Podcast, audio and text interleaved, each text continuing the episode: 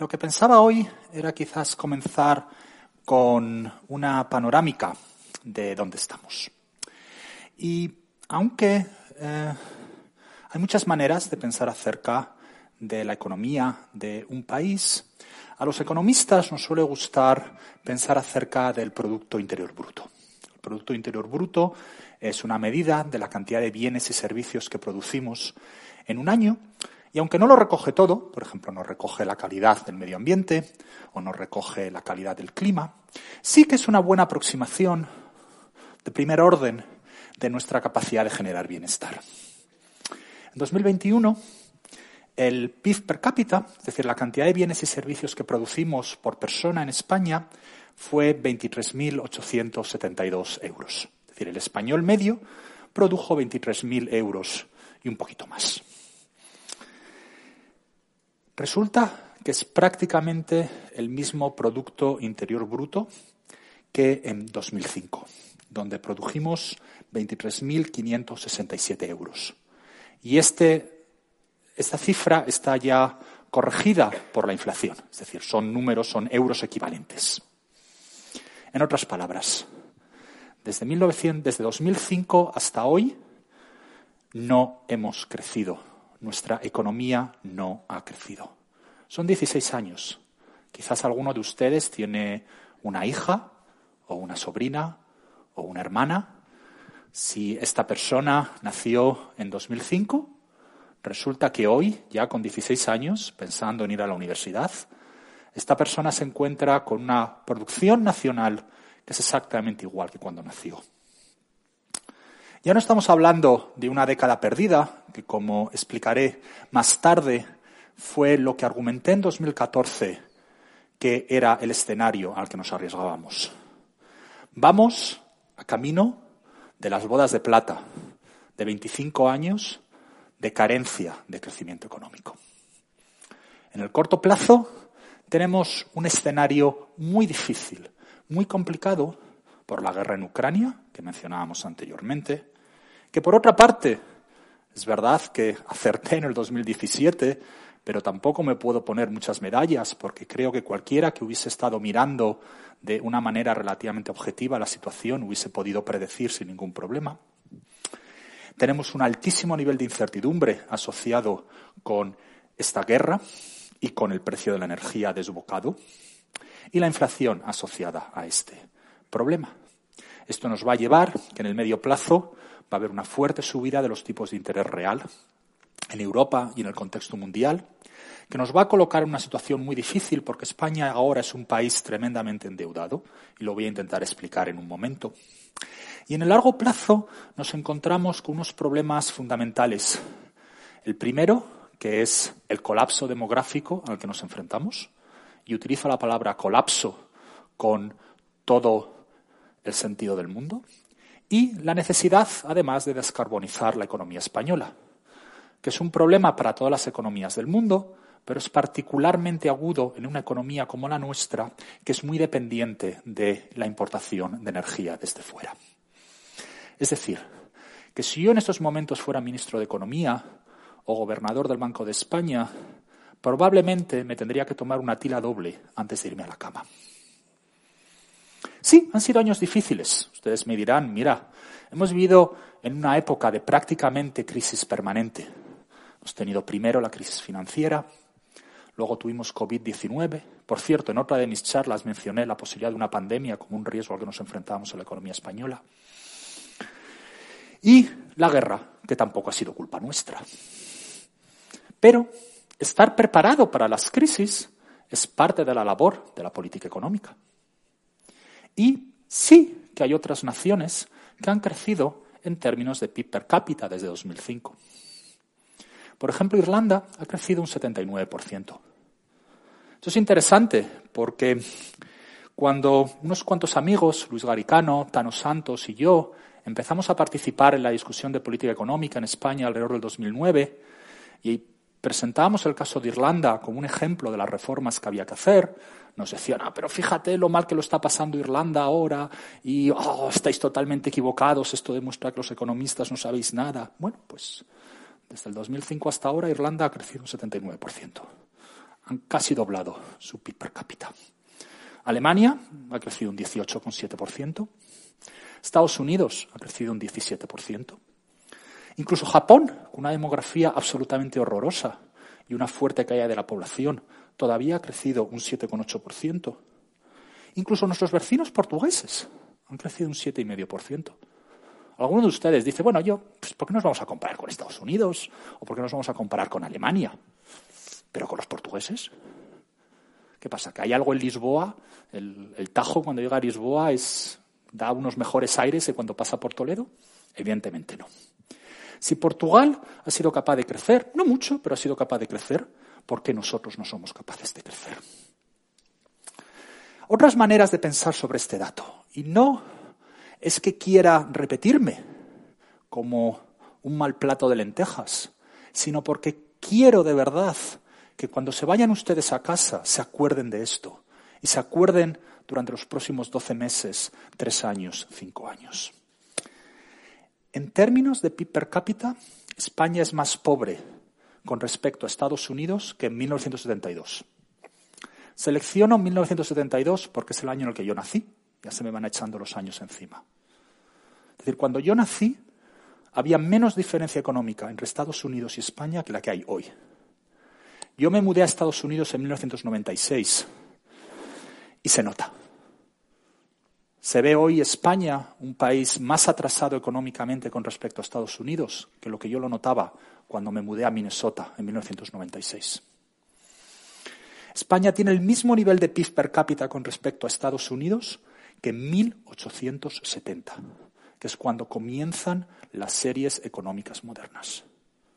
Por 152 años, España no ha sido capaz de reducir su distancia con respecto al líder económico mundial, que es Estados Unidos. Hemos pasado de tener una economía que era un poquito menos del 2% de la economía mundial, un 1,87 en 2005, a ser solo el 1,37.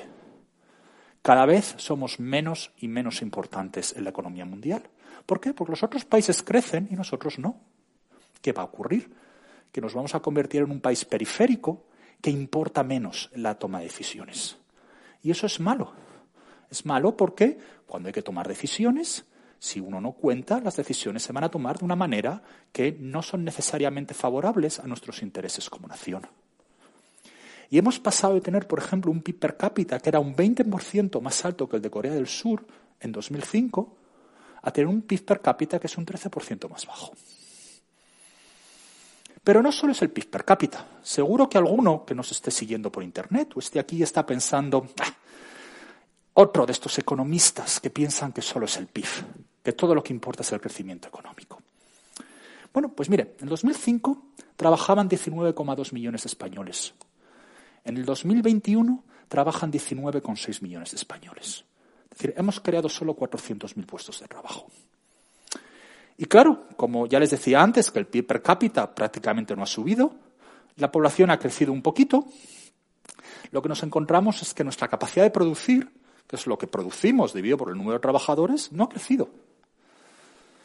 No somos más productivos ahora que en el 2005. ¿Y por qué es esto tan horroroso? Porque la frontera tecnológica mundial ha seguido creciendo. Nuestra capacidad de producir más cosas ha mejorado. Mi iPhone, que he puesto ahí al, principio de la conferencia, es mucho mejor que el teléfono que tenía en el 2005.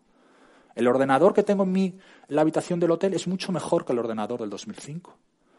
Y a pesar de tener una tecnología mucho mejor, no somos capaces de producir más.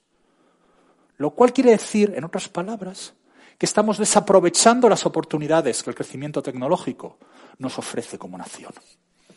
El desempleo ha pasado del ser el 9,1% al 15,37%. El déficit estructural de las administraciones públicas, aquí la palabra que quizás les sorprenda es estructural. Aquí lo que estamos haciendo es corregir por los efectos del ciclo económico. De tal manera lo que uno ve es el efecto o la situación de las administraciones públicas en una situación de equilibrio de la economía. Y para que nadie me acuse de nada, estas son las cifras del Fondo Monetario Internacional, que por otra parte son muy similares a las cifras que utilizan muchas otras organizaciones internacionales de análisis económico. En 2005 teníamos un déficit estructural del 3,43%. En el 2021 teníamos un déficit del 5.03. Y fíjese, esto no es COVID. Aquí es lo que la palabra estructural importa, porque esto ya está corregido por los efectos de COVID. Y la deuda pública, a la, cual voy a volver muchas, muchas veces en esta charla, ha pasado de ser el 42% del Producto Interior Bruto a ser cerca del 120%. Es decir, producimos lo mismo, pero tenemos más desempleo, tenemos más déficit público y tenemos más deuda. Estos 16 años no nos ha ido particularmente bien. Y nos encontramos Además, con que los siguientes meses o los siguientes años, como decía anteriormente, van a ser muy complicados. Salía ayer el dato del IPC y la inflación está en el 9,8 en marzo. Estamos básicamente a niveles de inflación de mediados de los años 80. Niveles de inflación que, si me hubiesen preguntado hace tres o cuatro años, jamás hubiese aventurado que nos íbamos a encontrar de nuevo en esa situación. Y sí, efectivamente, hay un efecto de la guerra sobre la energía y la alimentación, pero voy a volver a ello. También son consecuencia de la lectura incorrecta que se ha hecho desde muchas instituciones de las lecciones de la crisis financiera de 2008. La crisis financiera de 2008 fue una crisis básicamente de demanda. Lo que queremos decir los economistas con que una crisis es una crisis de demanda es que la gente no quiere consumir, la gente no quiere invertir. Yo tengo un restaurante y tengo las mesas vacías. Tengo las mesas vacías porque la economía va mal, ha habido una burbuja inmobiliaria que se ha roto, estoy con el agua al cuello que no puedo pagar la hipoteca y entonces cuando me dice mi mujer, eh, Jesús, vámonos a ir a cenar esta noche, le digo, no, no podemos ir a cenar esta noche porque no nos da el dinero. Eso es una crisis de demanda. En cambio, lo que nos encontramos ahora, primero con la COVID y luego con la guerra de Ucrania, es fundamentalmente una crisis de oferta. No podemos producir en el restaurante porque como consecuencia de la pandemia tenemos que tener las mesas más separadas. Y ahora no podemos producir en el restaurante porque resulta que tenemos que freír las patatas en aceite de girasol y el, aceite de girasol se produce en Ucrania y ya no hay aceite de girasol. ¿Qué es lo que ocurre? Que cuando uno tiene una política fiscal y monetaria muy agresiva, cuando hay un problema de falta de demanda, esto ayuda a la economía. Lo que hago es envío a la gente un cheque y le digo, mira, esto es un cheque para ir a cenar al restaurante. Entonces voy, aparezco en el restaurante, ceno en el restaurante y se producen más cenas. Pero cuando el problema es que yo no puedo darte una cena porque no tengo aceite de girasol para freír las patatas fritas, si te doy un cheque para que vayas a cenar, lo que vas a ocurrir es que tengas inflación. Porque el restaurante tiene que de alguna manera racionar las cenas que puede dar. Con lo cual, que nos encontremos en esta situación no es una sorpresa. Y de hecho, algunos economistas ya llevaban avisando desde hacía dos años que nos encaminábamos hacia un escenario de inflación muy serio.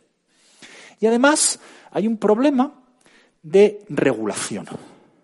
Muchas de las ideas de cambio de regulación que necesitábamos para resolver el problema de la crisis financiera de 2008 son muy diferentes de los cambios legislativos que se necesitan cuando lo que tienes es una crisis de oferta como tienes ahora. De alguna manera estamos en un escenario similar al de 1973. Déjenme que les recuerde por si no se acuerdan. En 1973 empieza la guerra del Yom Kippur y, como consecuencia del el embargo de los países árabes productores de petróleo al petróleo exportado hacia Occidente o muchos países occidentales, comienza una enorme escalada del precio del petróleo. Y esta enorme escalada del precio del petróleo castiga a muchas economías occidentales y una de las economías occidentales más castigada es la española. ¿Por qué? Porque cuando España se embarca en el desarrollismo de los años 60, los planes de desarrollo y la política económica fue sesgada hacia actividades económicas muy intensivas en energía. Por ejemplo, astilleros, una de las grandes historias de éxito, entre comillas, de la economía española en los años 60 fue nuestro gran crecimiento en nuestra producción naval. El problema es que construir un barco requiere muchísima energía. Tú estás en el 73, te golpea la crisis del petróleo y estás en una situación muy, muy difícil.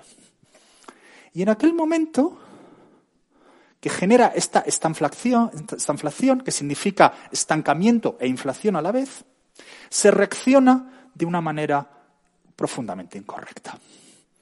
En vez de sentarnos en el 73, es decir, tenemos que ajustarnos a la nueva realidad, todos los ajustes de la economía española se posponen. Se utiliza la política fiscal, la política laboral y la política de rentas para negar la realidad. Buen motivo por el que esto ocurre es porque estábamos en una situación política muy complicada.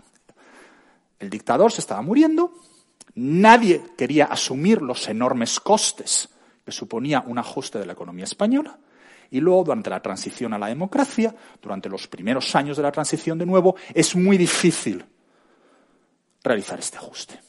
Es solo con los pactos de la Moncloa y posteriormente, a principios de los años 80, que la economía española finalmente acepta que hay que ajustarse a la nueva realidad.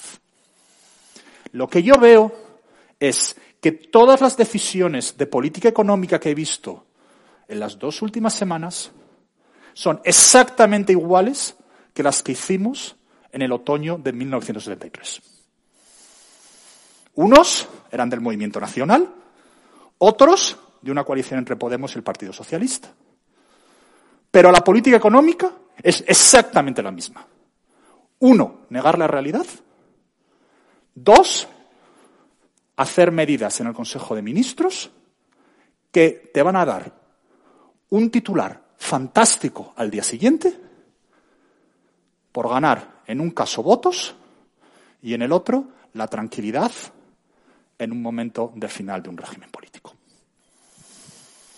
Pero argumentaría que la irresponsabilidad que se cometió en 1973 y 1974 era menos irresponsabilidad que la que estamos tomando ahora. Y el problema es, o las diferencias son, uno, por una serie de motivos que ahora no tenemos que entrar, durante la dictadura no se había acumulado deuda pública. Con lo cual en el 73 teníamos aproximadamente un 8% de deuda pública sobre el PIB que es cero prácticamente. Ahora debemos un 120%. Si nos metemos a intentar solucionar esto a base de gasto público, no estamos empezando desde el 8, estamos empezando desde el 120%. No tenemos una política monetaria independiente. Desde el 73 hasta el 82, buena parte del ajuste por detrás se hizo a través de devaluaciones. Esas devaluaciones ya no son una oportunidad para nosotros. Alguno quizás se acuerda de lo, la primera medida que hizo Miguel Boyer cuando es ministro de Economía y Hacienda en el 82, fue devaluar la peseta. Porque era el comienzo de un proceso de ajuste de la economía española. Ahora no podemos devaluar el euro. Esto lo decide el Banco Central Europeo en Frankfurt. Y nosotros somos un país mediano dentro de la Unión Europea. Afortunadamente tenemos un magnífico gobernador que va a intentar que la política monetaria europea refleje lo mejor posible nuestros intereses como nación, pero al final del día, por muy bueno que sea nuestro gobernador, Europa va a hacer lo que va a hacer Europa. Y además tenemos una demografía horrorosa. En el 73 España tenía una demografía favorable. Ahora la demografía se nos va a hacer cada vez peor. Hombre, tenemos una ventaja, en el 73 era una dictadura, ahora somos una democracia y estamos dentro de Europa. Y lo que espero que nos salve es Europa, no tanto como por el dinero que nos va a venir de Europa, porque, sino como que Europa va a intentar controlar a nuestros políticos.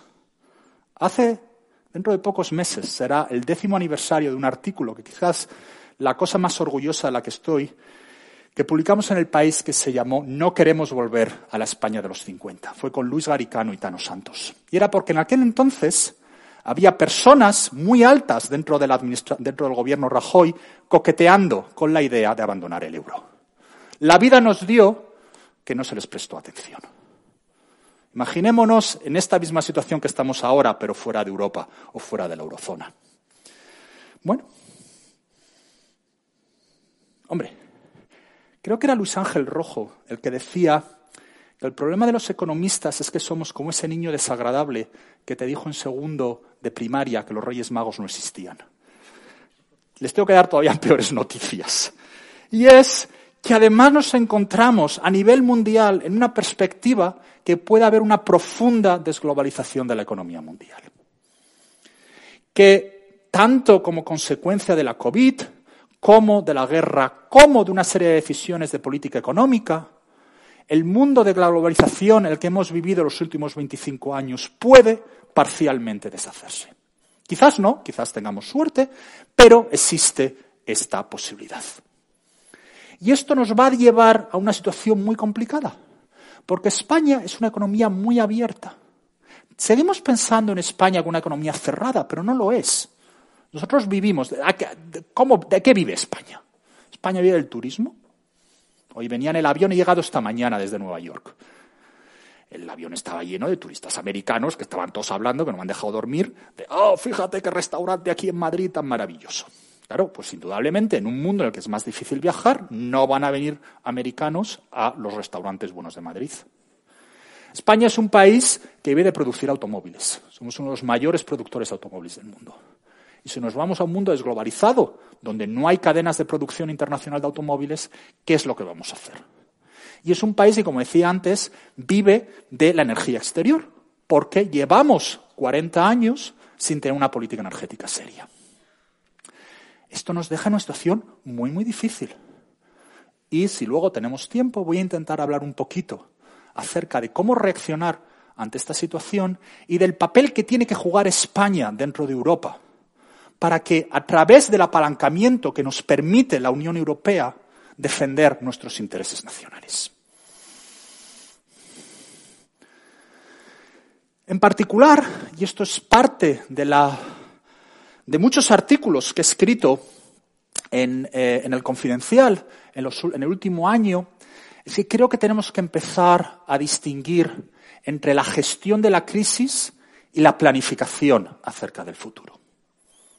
La situación actual requiere, hombre, solucionar un problema, que es la guerra de Ucrania, y si yo soy ministro de Economía o gobernador del Banco de España, pues esto es algo que indudablemente tengo que tomar una serie de decisiones al respecto en las próximas 48 horas.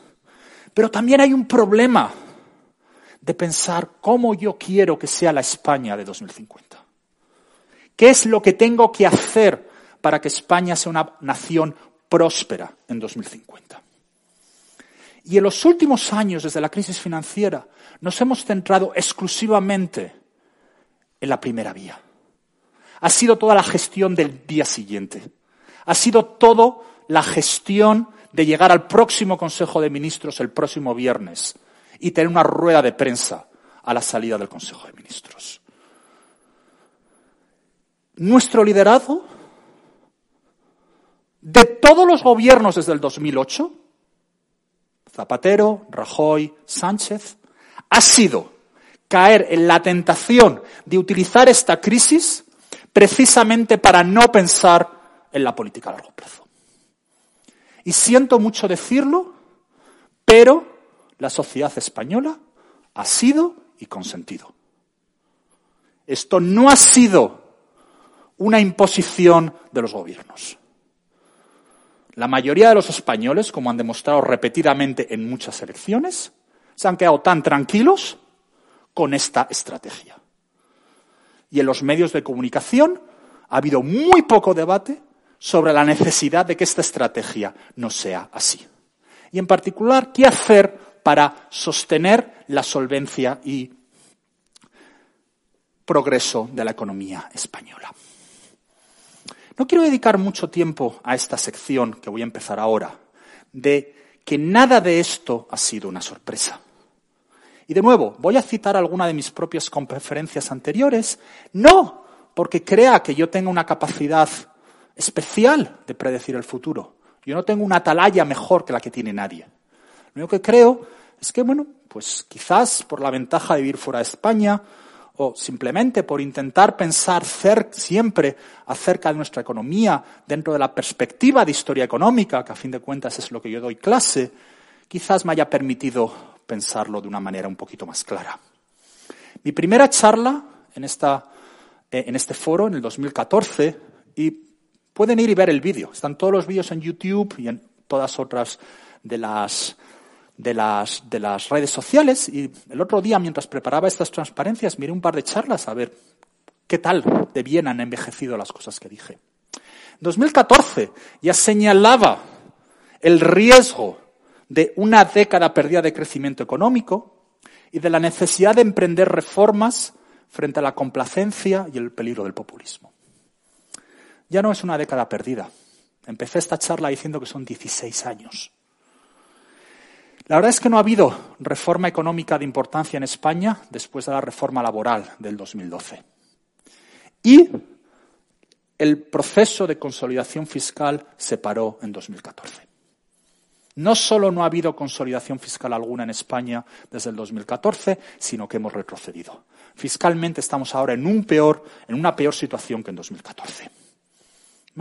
Y como decía antes, esta falta de reformas y esta falta de consolidación fiscal son en buena medida reflejo de la opinión de muchos votantes.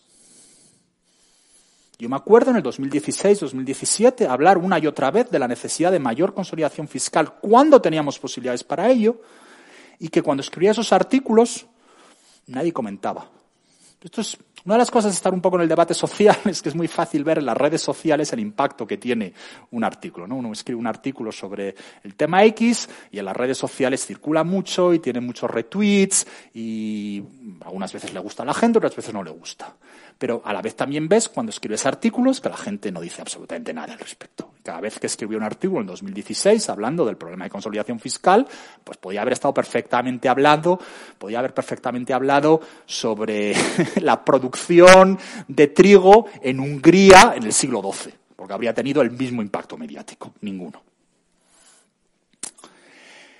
A la vez, y esto enlaza con el título de esta conferencia, no es excusa para los líderes. Porque un líder lo que tiene que hacer es ir por delante, no ir por detrás.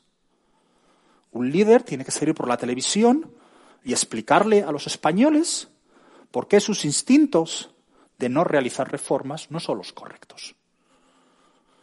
¿Por qué los franceses viven todavía hoy obsesionados con Charles de Gaulle? Si ven los debates en la televisión francesa estos días sobre las elecciones presidenciales, inmediatamente todo el mundo se quiere relacionar con Charles de Gaulle. Porque Charles de Gaulle le hizo a los franceses repetidamente, durante todos los años en los que tuvo importancia, desde la Segunda Guerra Mundial hasta dejó la presidencia, cosas que los franceses no querían escuchar. Si alguno sabe francés, por favor, que vaya a YouTube y ponga Charles de Gaulle hablando por televisión o Charles de Gaulle hablando en la radio. Charles de Gaulle una y otra vez le hizo a los franceses lo que los franceses no querían escuchar. Y Charles de Gaulle les dice, lo siento mucho, pero esto es lo que necesita Francia. Y quizás por eso Francia es lo que es Francia y España es lo que es España. Porque Francia tiene Charles de Gaulle y nosotros no los tenemos. En 2025, 2015, por ejemplo, hablé que teníamos una ventana de oportunidad y señalé específicamente entre tres o cuatro años. Dije, porque al final de estos cuatro años volverán los malos tiempos. Y dije, no sé lo que nos va a ocurrir dentro de cuatro años, pero sé que cuando uno estudia historia económica, uno suele tener ocho años de buenos tiempos. Y luego pues pasa lo que, puede, lo que sea. Ya habíamos gastado cuatro años de expansión, de media te quedan otros cuatro años, vamos a aprovechar bien estos cuatro años. Fue la COVID lo que se nos llevó por delante, precisamente cuatro años después de mi charla, y no habíamos hecho nada, no nos habíamos preparado. En 2016 hablé del crecimiento de la productividad y de la sostenibilidad fiscal. De nuevo, no hemos hecho nada al respecto. Ya hablamos de Ucrania, no hace falta repetir.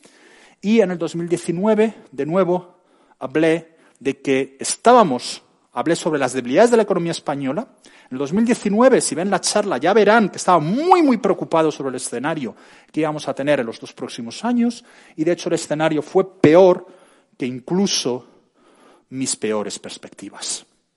Y lo que nos demostró la crisis de la COVID-19 es que nuestras administraciones públicas no estaban preparadas para ello.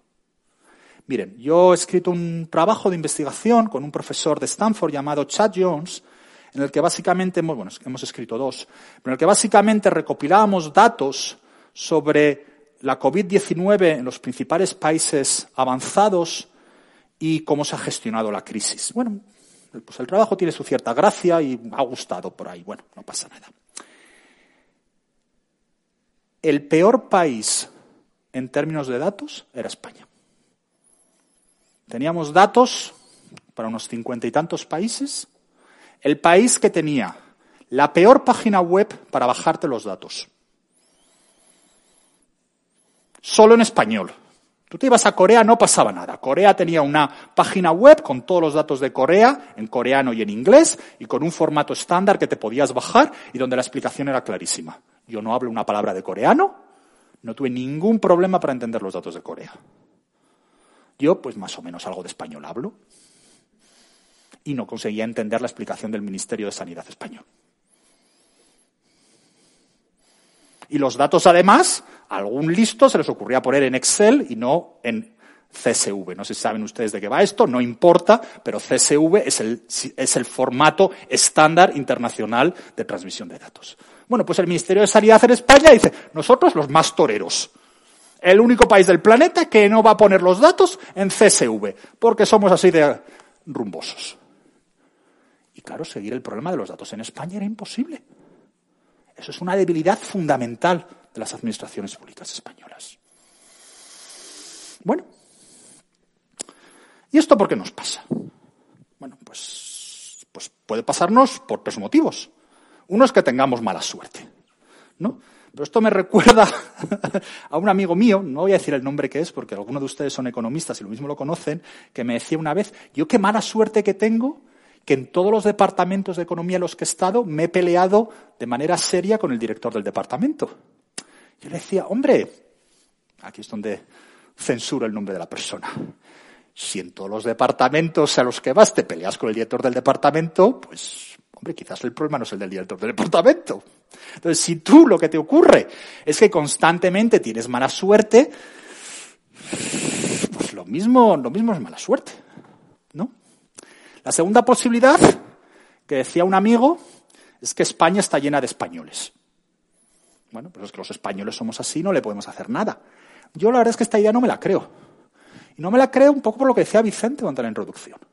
Yo veo que los españoles, cuando se les da las oportunidades, pues lo hacen igual de bien o mejor que otra gente. España creció muchísimo en el pasado. Del 59 al 73 crecimos mucho. Y yo veo que los españoles hay grandes empresas españolas y que los españoles cuando están en, una, en un marco institucional adecuado lo hacen muy bien. Uno va por Nueva York, en el mundo de las finanzas de Nueva York o por Londres, y hay españoles buenísimos que lo hacen muy bien. Y uno va a Silicon Valley y hay españoles que hacen las cosas muy bien.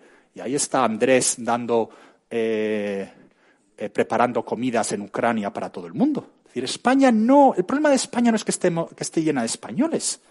El problema de España es que la estructura determina los resultados.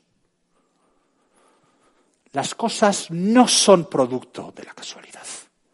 Lo que nos encontramos es que hay una estructura político-administrativa, y empleo la expresión político-administrativa para resaltar que estoy hablando tanto de las estructuras políticas como de las administraciones públicas en general, desde la oficina económica del presidente del gobierno hasta la guardería pública del pueblo más pequeño de Córdoba, que ha generado una serie de incentivos para que no se tomen las decisiones concretas que España necesita. Y en particular, esta estructura ha llevado a una calidad democrática en deterioro y una eficiencia económica cada vez más baja. Ya antes he argumentado acerca de la eficiencia económica. La calidad de nuestra democracia. No hay nada que refleje mejor el problema de nuestra democracia que el abuso que se lleva realizando los últimos 12 años de la figura del Real Decreto Ley, que básicamente consiste en que se legisla a base de Real Decreto Ley y no a base de las decisiones de las Cortes Generales. El Real Decreto Ley es una figura para una emergencia. Tú tienes una guerra y tienes que tomar una decisión en las próximas 24 horas. ¿Cuál fue la primera medida legislativa de Pedro Sánchez? El Real Decreto Ley 4-2018 para la designación del Consejo de Administración de la Corporación RTV y su presidente. No puede ser posible que nadie me diga que el renovar el presidente de Radio Televisión Española sea un problema de urgencia. Pues si no hay presidente, no hay presidente, no pasa nada. Para eso no está creado la figura del Real Decreto Ley. También dice bastante acerca de la prioridad de los presidentes del gobierno en España, que lo primero que deciden es quién va a llevar Radio Televisión Española. Eso ya lo dice todo. Esto es más importante. ¿Crisis económica? ¿Eh? ¿Qué más da? ¿Déficit estructural? No. Yo lo que quiero estar seguro es de que en el telediario salgo bien guapo. Eso es lo primero que hago. Y utilizo el Real Decreto Ley. O, por supuesto, la absoluta pantomima de la reforma laboral. Este señor ha decidido cuál es el marco laboral en España. si uno lo piensa, no sé, no sé cuántos de ustedes les gusta Seinfeld. Eh, Seinfeld es una cosa como muy de Nueva York, y entonces lo mismo en España no es, es un poco difícil de, de, ver, pero como yo vivo en Nueva York, últimamente, además resulta que vivo, mi apartamento está solo a una manzana donde vivía Seinfeld. Y entonces todas las cosas que salen en Seinfeld, las tiendas y tal, están literalmente a 50 metros donde yo vivo. Pues que este señor decida cuál es el marco de relaciones laborales en España es de un episodio de Seinfeld. Totalmente. Esto no puede ser. Hemos creado una reforma laboral sobre la que podríamos hablar mucho, largo y tendido, y al final es como estamos haciendo política española en España. Cómo estamos haciendo política española en España. Y claro, así no puede llevar, así no puede funcionar un país. ¿Vale? Y lo que nos encontramos, y esto, como decía anteriormente, es lo que engarza con el título de esta conferencia, es con el problema sistémico que tenemos de formación y selección de élites. Desde la educación primaria hasta el liderazgo de nuestros partidos políticos, hemos ido creando unas estructuras que no forman ni seleccionan a los líderes adecuados. No solo porque no tienen la capacidad para hacer lo que hace España, lo que necesita España, sino porque, como decía anteriormente, no tienen el coraje de Charles de Gaulle de explicar a los españoles lo que los españoles necesitamos. Y lo que es peor, y esto es algo que quizás no nos damos cuenta, el sistema está diseñado para seleccionar a los peores. Está diseñado para seleccionar a los que saben navegar el sistema.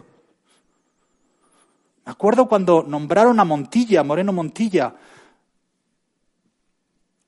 eh, no me acuerdo exactamente lo que era, presidente del PP en Andalucía o algo así, y Bonilla, si no Montilla, perdón, Bonilla. Y sacaron una entrevista con gente y una persona decía, no, es que este chico era muy majo porque en las fiestas de nuevas generaciones ponía la cerveza mejor que nadie. Ya, olvidémonos de que había mentido sobre su, sobre su currículum de manera absolutamente tendenciosa. No, es que, dice, no, es que como era muy majo las fiestas de nuevas generaciones, pues ha ido subiendo, subiendo, y ahí está, de presidente de la Junta de Andalucía. O, para que vean que no me enfoco con un partido, por el otro lado, me dedico a escribir una tesis doctoral que no vale para nada, que es un refrito de cosas allí y allá. Saco un libro sobre la tesis doctoral donde tengo plagio, al menos 600 palabras de plagio, lo publico y no pasa nada. Y ahí estoy tan tranquilo de presidente del gobierno. Y lo que es todavía peor, esto va empeorando según va pasando el tiempo. Esto es mi ejemplo favorito. Voy a coger a los ministros de Hacienda del Partido Socialista, que ha sido el partido que más ha gobernado ante la democracia desde el principio hasta hoy. Este, por supuesto, es Miguel Boyer. Los que sean más jóvenes quizás no se acuerdan o nacieron más tarde que Miguel Boyer. A uno Miguel Boyer le podía caer mejor o peor, podría estar de acuerdo o desacuerdo con sus ideas de política económica, pero era un tipo muy listo. Yo he dado clase en Princeton, he dado clase en Yale, clase en Harvard, en Oxford, en Penn. Una de las cosas que aprendes de estar en una, universidad tan buena como estas es identificar quién es un tipo listo de verdad. Podrás estar o no en desacuerdo con él. Pero Boyer era un tipo listo. Premio extraordinario en física, hizo la carrera de física, hizo la licenciatura de economía cuando las licenciaturas eran otra cosa, premio, premio final de carrera extraordinario en ambas de ellas. Vayan a YouTube y vean a Miguel Boyer dar una rueda de prensa. De nuevo, podrán ustedes estar o no en desacuerdo con Miguel Boyer, pero Miguel Boyer era un tipo listo, si me permiten la expresión castiza, de narices. Luego tuvimos a Solchaga, y yo creo que Carlos Solchaga, que también es un tipo listo, si le preguntan, probablemente sería el primero en decir que Miguel Boyer era más listo que él. Luego hemos pasado a Solves. Bueno, si ven algunas de las intervenciones que dio al principio de la crisis financiera, pues quizás tengan una opinión de él un poquito más pobre de la que yo tengo sobre Miguel Boyer. Hemos tenido a Salgado y nuestra ministra actual. Y vean, hagan lo siguiente, bájense un vídeo de Miguel Boyer y bájense un vídeo de nuestra ministra actual. Básicamente, cada ministro de Hacienda que hemos tenido con el PSOE ha sido peor que el anterior. Claro, esto yo lo que no sé muy bien es dónde vamos a llegar continuando bajando en esta tendencia.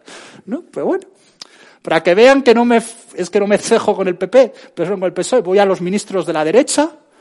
Bueno, Fernández Ordóñez de la derecha era relativo, pero bueno, era de la UCD, García Lloveros, y luego hemos tenido a Rato y a Montoro, que es, bueno, recordemos, alguien que decidió no presentar el presupuesto del Estado en una situación crítica de la economía española, porque había que ganar cuatro votos en Andalucía y cuyas medidas legislativas se han convertido, uno de los deportes favoritos del Tribunal de Justicia de la Unión Europea es derogar las decisiones de Cristóbal Montoro.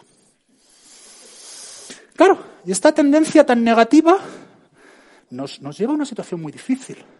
Y además nos lleva a una situación muy difícil porque corregirla va a llevar muchísimo tiempo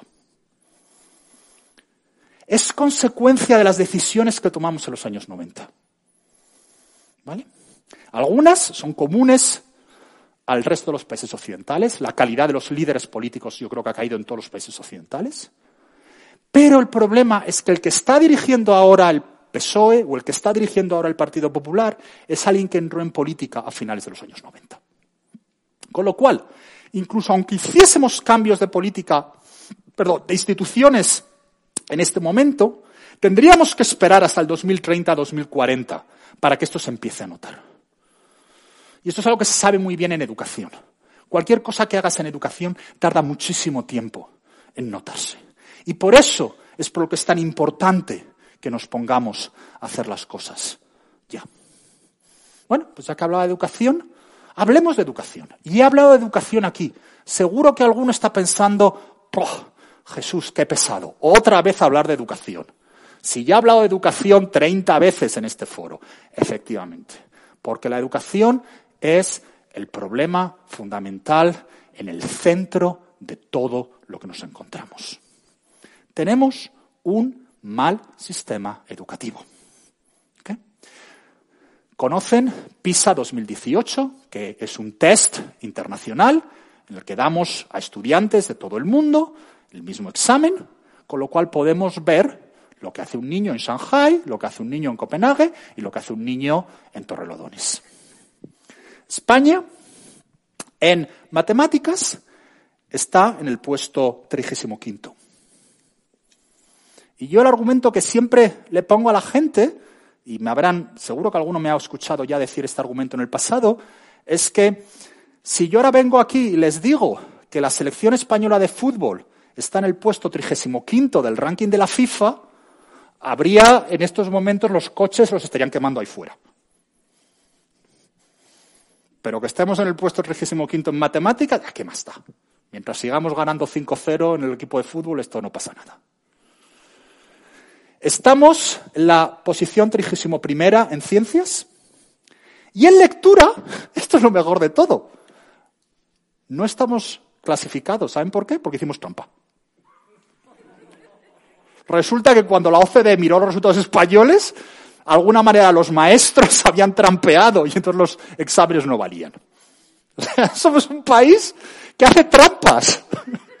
Yo, es que es, una cosa que me alucina. me acuerdo cuando yo estaba en la, en la carrera, salíamos de un examen y había compañeros, no, no voy a decir ningún nombre en concreto, decían, no, he copiado todo fenomenal, y tenía aquí la chuleta, te enseñaban la chuleta, y decía, bueno, pues yo entiendo que tú quieras trampear, pero encima presumir de que estás trampeando. Bueno, pues España trampea en PISA. Vale. Eh, y esto se nota. Y yo, ¿saben cómo lo noto? De vez en cuando me escriben estudiantes españoles, o a lo largo de los años he tenido muchos estudiantes de doctorado españoles. Me llegan unos correos electrónicos de caerse para atrás. Recientemente me llegó un, un correo electrónico de un estudiante español de doctorado.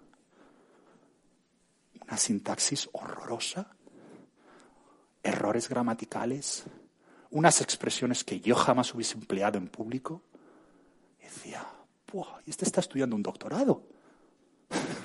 ¿Cómo estará el que, el que no lo está haciendo?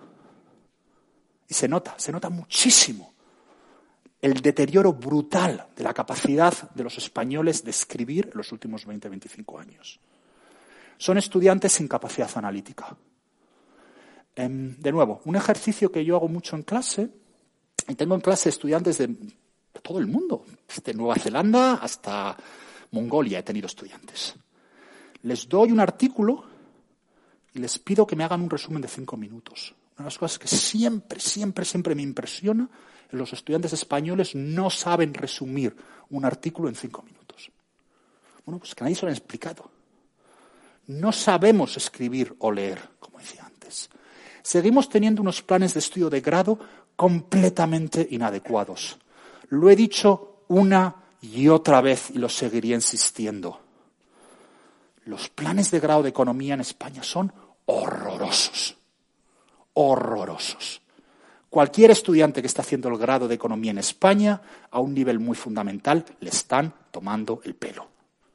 Y son unos programas de grado tan horrorosos porque son el reflejo de los intereses absolutamente parroquiales de los departamentos. Tenemos la plaga de los dobles grados, sobre la que ya he escrito mucho. Yo hice una doble licenciatura. Y el problema de las dobles licenciaturas en aquel entonces y los dobles grados, si quieren luego podemos hablar de las preguntas, es que atrapan a la gente de una manera que no te puedes escapar. Y seguimos sin tener, esto no sé cómo, ah, muchas gracias, y seguimos sin tener universidades punteras a nivel mundial. Y de nuevo, no parece que haya demasiado preocupación acerca de este tema. La administración pública, de esto también he hablado mucho.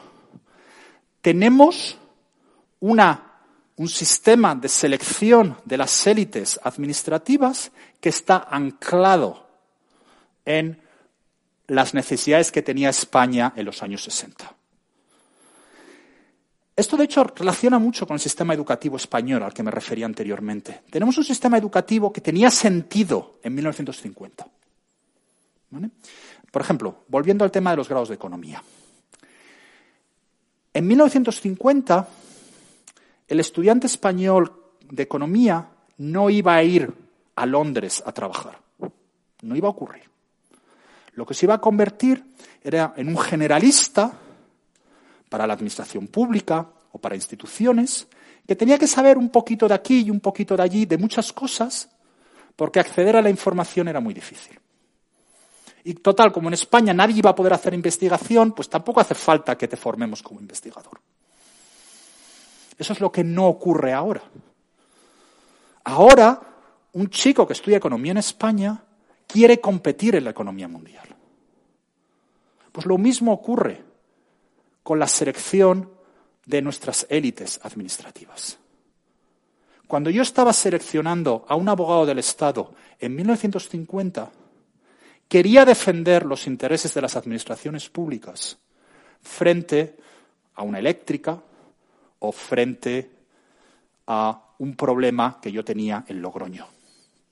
En esos momentos, cuando estoy seleccionando a un abogado del Estado o cuando estoy seleccionando a un técnico comercial, estoy seleccionando a gente que van a tener que ir a Bruselas o van a tener que ir a Frankfurt a defender los intereses de España, que van a tener que enfrentarse a un fondo de inversión en Londres, que tiene acceso a los mejores graduados de la Facultad de Derecho de Harvard y de Columbia. Necesito un abogado del Estado diferente. Esto no quiere decir que le esté quitando mérito alguno a los abogados del Estado actual. Estoy diciendo que tenemos que pensar que el abogado del Estado español o el TECO español de 2030 necesita un conjunto de habilidades que es diferente del que tenía en 1980. Antes hablaba de Cristóbal Montoro. Una de las cosas que a mí siempre me sorprendía más de Cristóbal Montoro es que a un nivel muy fundamental se le notaba cuando hablaba que él ya no era ministro de Hacienda de un pequeño país independiente. Que él era ministro de que él, él no entendía que era ministro de Hacienda dentro de la Unión Europea. Y como decía antes, por eso le tiraron todos esos decretos y toda esa legislación el Tribunal de Justicia de la Unión Europea. Y eso es lo que no estamos haciendo a nivel administrativo. Y luego, si quieren, he escrito mucho, tengo un artículo muy detallado en el Confidencial. Además, el acuerdo que hice con el Confidencial fue, yo voy a escribir para ustedes, lo único que me tienen que permitir es que sea todo en abierto, con lo cual no tienen que suscribirse, lo pueden leer. Tengo un artículo muy detallado en el Confidencial explicando lo que tenemos que hacer para formar mejor a nuestros funcionarios de élite. Y no estoy diciendo nada loco. Estoy basándome en las reformas que han hecho en Irlanda, estoy basándome en las reformas que han hecho en Portugal, estoy basándome en las mejores prácticas a nivel mundial para tener grandes abogados del Estado, grandes tecos, que sean los mejores, que estén seleccionados con criterios de objetividad, de eficiencia y de equidad para permitir además, que es algo que lo que España podía mejorar un poquito, que cualquier persona, venga de donde venga, pueda llegar a los máximos niveles de la administración española. Y tenemos que reforzar nuestras instituciones. Y aquí el ejemplo obvio es la comparación entre cómo funciona nuestro Consejo General del Poder Judicial versus cómo funciona el Consejo Superior de la Magistratura en Francia y en Italia. Y esto llega a consecuencias serias. Miren, este es un ejemplo, este es mi ejemplo favorito de a qué lleva crear instituciones donde la persona que las lleva, bueno, pues tiene sus objetivos particulares.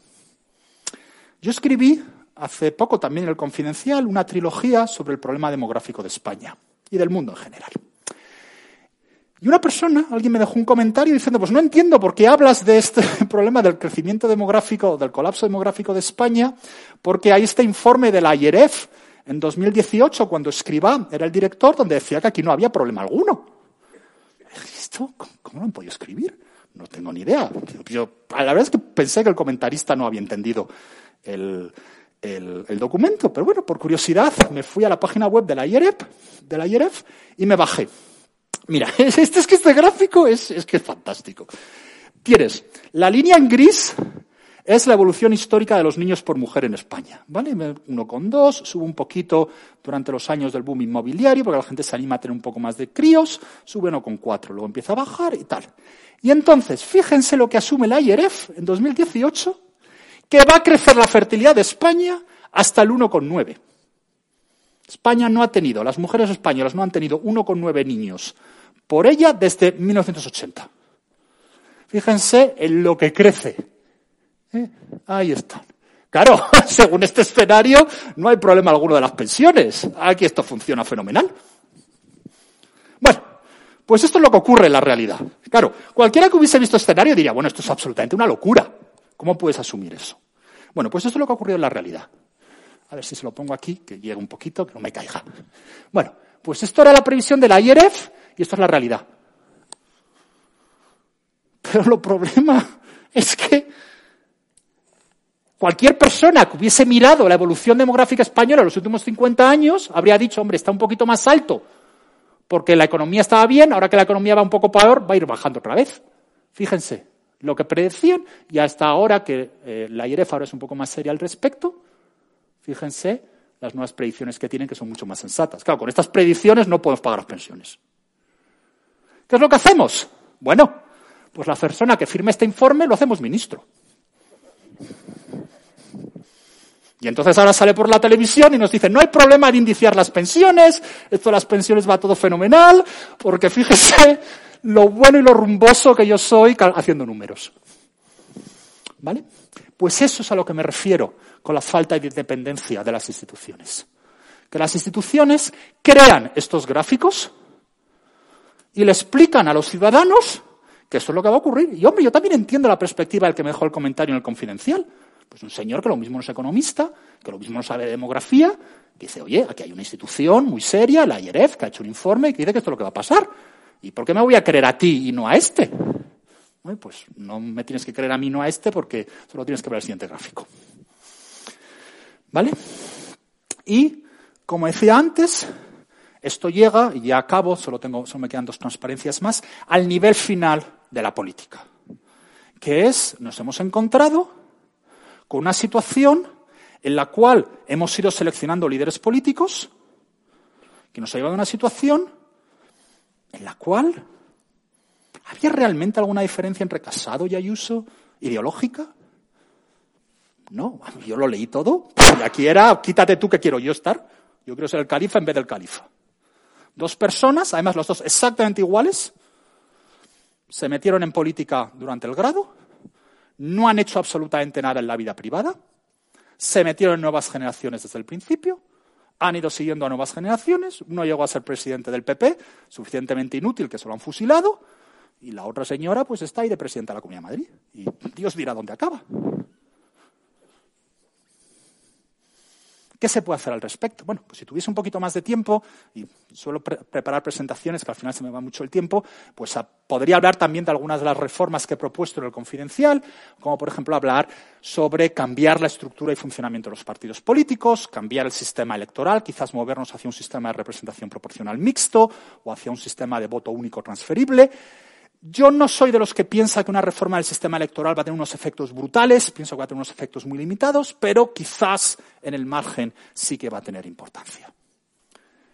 Y aunque solo sea a nivel de los votantes, que los votantes entiendan dónde estamos. Bueno, pues concluyo que ya me he extendido mucho. Estamos llevando el cántaro demasiadas veces a la fuente. Lo llevamos a la fuente con la crisis financiera, lo hemos llevado a la fuente con la COVID, lo estamos llevando a la fuente ahora con la guerra y la estanflación. Europa nos ha salvado de una de estas veces, el cántaro se nos va a romper. Y como dice en el Evangelio, entonces habrá llanto y crujir de dientes. Y la gente dirá, ¿y qué hacemos ahora? Y la respuesta será, pues no le puedes hacer mucho porque el cántaro se ha roto. Necesitamos que esto cambie. Y la única manera con la que podemos cambiar es con un liderazgo. Y una nueva generación de líderes que le expliquen a los españoles lo que los españoles a menudo no quieren escuchar. Que somos una nación que tiene, como decía Vicente, muchísimas posibilidades. Que tenemos un enorme potencial de futuro. Pero que el potencial de futuro solo puede abrirse con esfuerzo y con reformas. Y esas reformas han de ser fundamentales.